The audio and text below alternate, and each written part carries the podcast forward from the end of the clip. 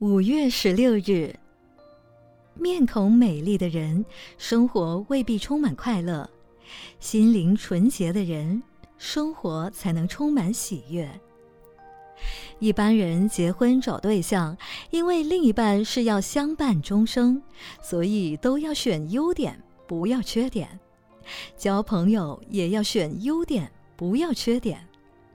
其实选优点的不一定是好。缺点也不一定不好。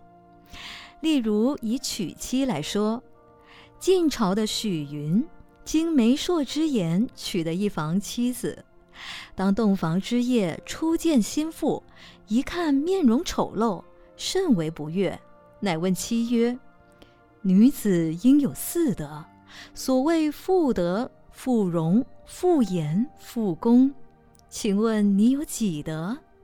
心腹曰：“四德之中，我具备三德，唯少妇容而已。”许云不悦，心腹反问他：“君子有百行，你具备几行？”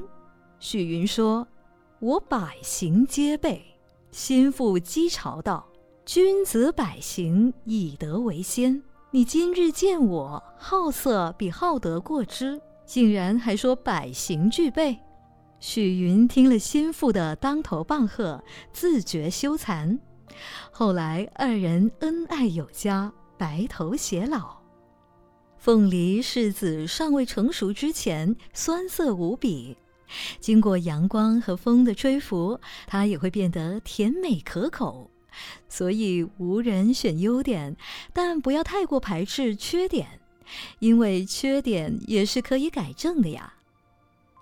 文思修，无人选优点，但不要太过排斥缺点，因为缺点也是可以改正的呀。